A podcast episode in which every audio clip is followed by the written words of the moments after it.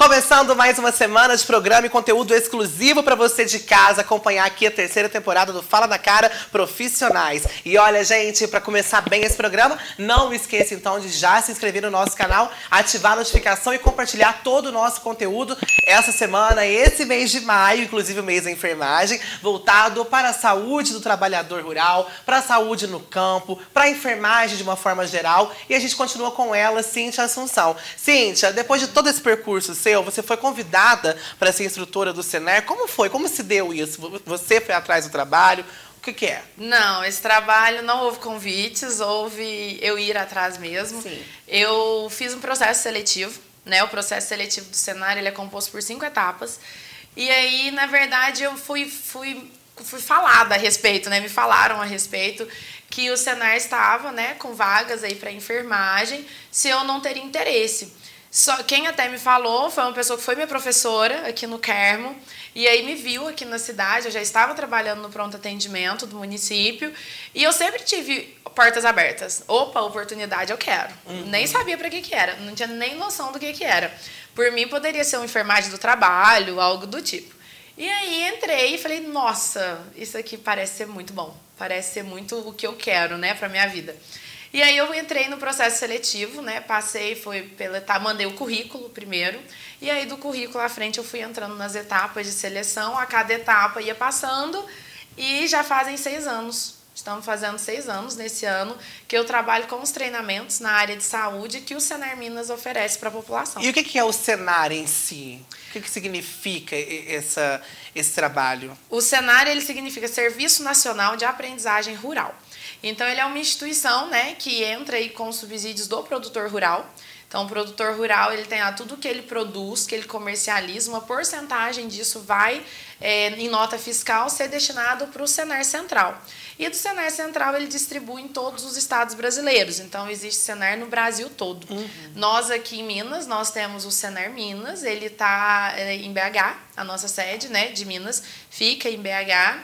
E daí é de lá que saem todos os treinamentos, né? Existem hoje mais de 300 treinamentos, que são treinamentos gratuitos para a população, é, a população faz uso desse benefício, né? Mas ele tem totalmente, ele é totalmente vinculado ao produtor rural, ao trabalhador rural. É a escola da terra. O grande lema do cenário é aprender a fazer fazendo, levando conhecimento, qualidade de vida, porque um dos grandes lemas que ele acredita é que a educação transforma vidas. E a gente vivencia isso a cada treinamento que a gente ministra, que realmente transforma vidas, abre porta para o mercado de trabalho, melhora a qualidade de vida da população e é tudo subsidiado pelo homem do campo.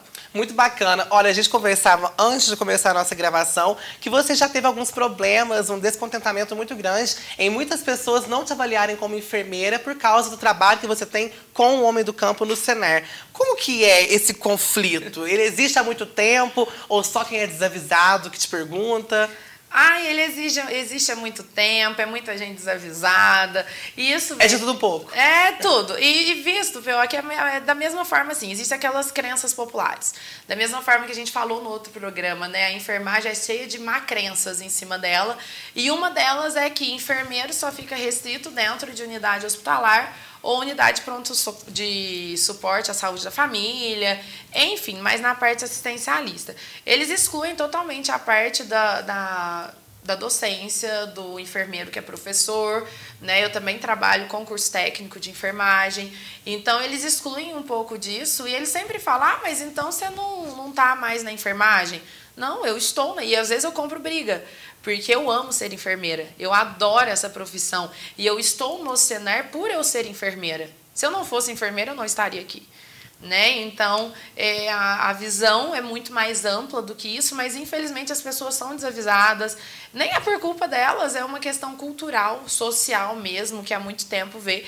Eles podem me ver muito assim, ai, frustrante, você se frustrou e por isso você foi procurar um serviço nada a ver. E tem tudo a ver. Porque o trabalho que eu desempenho dentro do cenário é um trabalho de capacitação. E o que, que eu capacito? É, eu capacito saúde da mulher, eu capacito higiene do lar, eu capacito cuidados básicos com idosos, eu capacito primeiros socorros, eu capacito prevenção de acidentes. Então, eu capacito dentro da saúde E para isso, por isso eu sou enfermeira, né?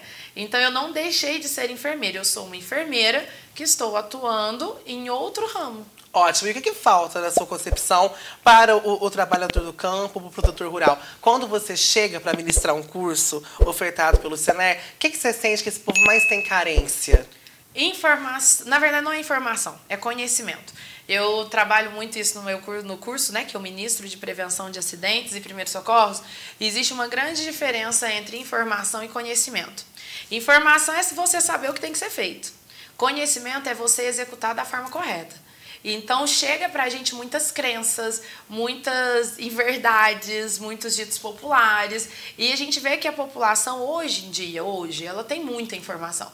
Chega até a ser uma infoxicação. É uma intoxicação de tanto. Ai, amei, quero tatuar. Infoxicação. Gostei de falar a palavra é bom. É bom, infoxicação. É, são tantas informações, mas sem um protocolo, sem um direcionamento e sem um discernimento. Então, aquela informação acaba sendo uma verdade dita por todo mundo. E não é. Então, a gente percebe muito isso, uma carência muito grande de uma atenção maior, mostrando o que é aquela informação vai fazer na sua vida, que é o que nós levamos. Né? Dentro dos treinamentos é levado a informação baseada em em protocolos, em evidências, em processos né, e procedimentos que estão mais atualizados dentro do mercado todo para poder qualificar esse homem do campo, a família, né, dar uma qualidade de vida melhor para a família desse homem do campo.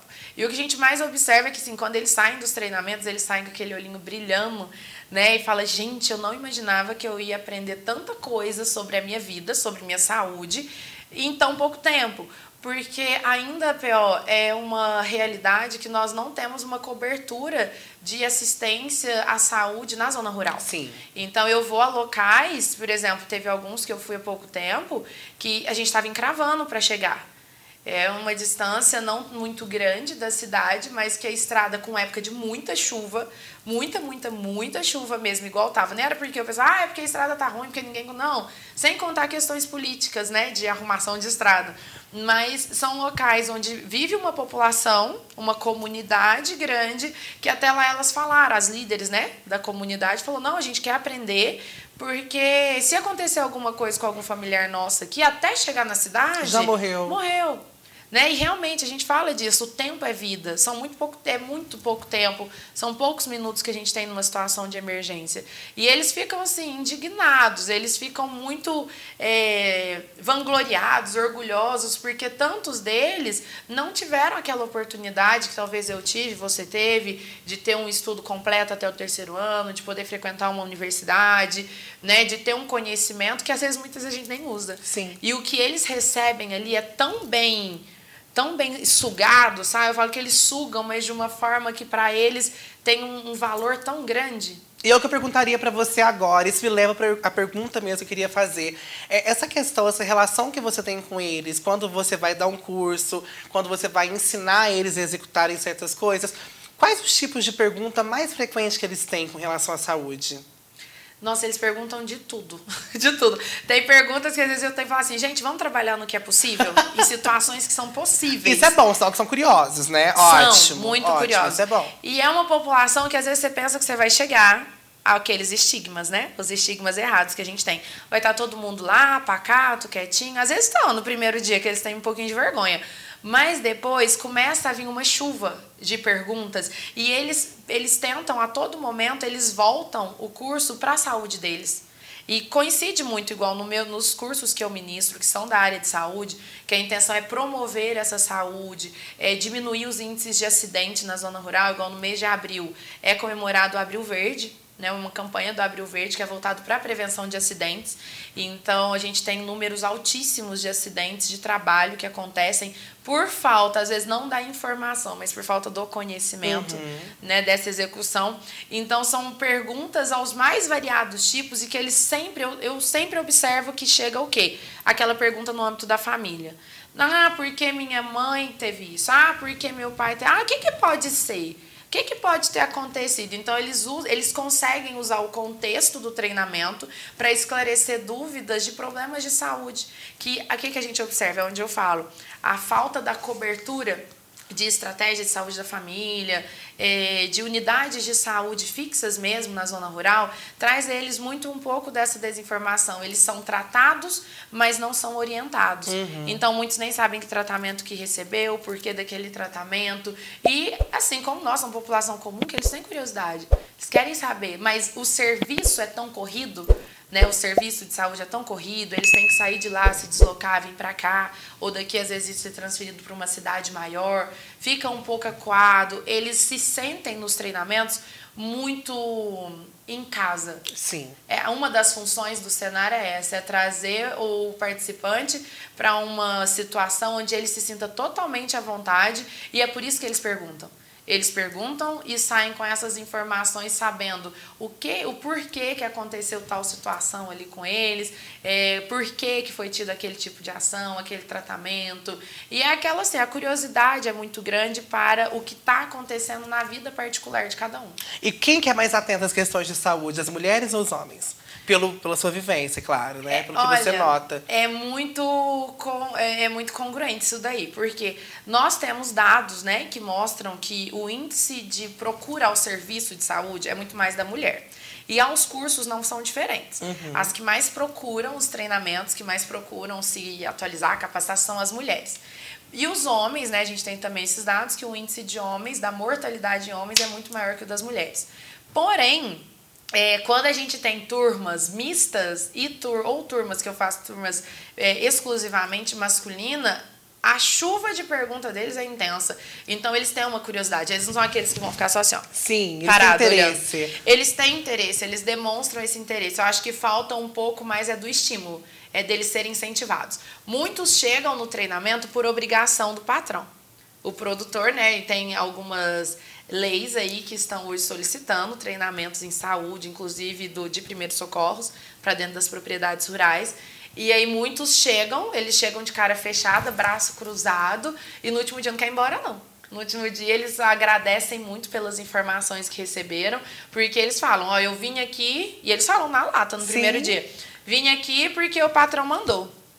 As mulheres já não, elas já têm aquela coisa, ah, eu vim porque eu quero saber mais sobre isso, eu quero isso e aquilo. Agora, é, quando eles estão no desenrolar do curso, o, o desempenho é bem semelhante tanto de homem quanto de mulher. É difícil para laçar Sim. eles, mas na hora que eles estão lá, eles se manifestam muito bem. Olha, antes de encerrar mais um programa nosso, eu queria que você contasse um pouco mais as cidades que você frequenta, porque você já saiu dessa micro-região do sul de Minas, né? A gente fala aqui de Quermo do Rio Claro, você já trabalhou nessa região micro toda. Sim. Tem ideia mais ou menos de quantos lugares você já passou ministrando curso pelo Sené?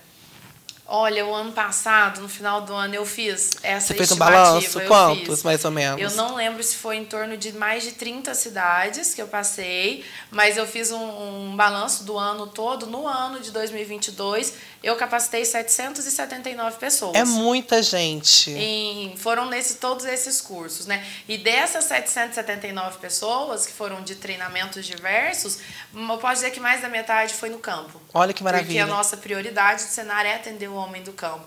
Então, foram muitas pessoas e que, inclusive, dão esse feedback pra gente. Depois eles mandam mensagem no WhatsApp, olha, consegui desengasgar meu filho de três anos, que engasgou e por conta que eu usei a técnica. Olha, teve um ferimento em tal lugar e eu consegui por conta do que eu fiz no treinamento. Olha, consegui um emprego, estou cuidando de um idoso. E isso foram no ano passado, eu acho que no ano passado deve ter dado mais de 30, porque a gente repete as cidades, Sim. né? Então, aqui na nossa região eu vou bastante, mas eu atendo muito região do Centro-Oeste também. Atualmente eu estou mais Centro-Oeste e Sul de Minas. Mas eu já tive região de Viçosa, de Juiz de Fora, de Sete Lagoas. Foi quando eu comecei. É né, muita coisa. Ó, agora vamos guardar um pouco mais esses assuntos para falar de cursos, que são nossos nossas duas próximas semanas para falar a respeito disso, gente. A Cintia continua com nós aqui. Tem mais conteúdo interessante para não perder nada. Não esqueça, então, de se inscrever no nosso canal aqui do Portal Onda Sul, ativar as nossas notificações e compartilhar com todo mundo. Pode mandar pergunta também que a gente aceita, sempre vestindo H Modas. Até a próxima semana, gente. Obrigado pela companhia.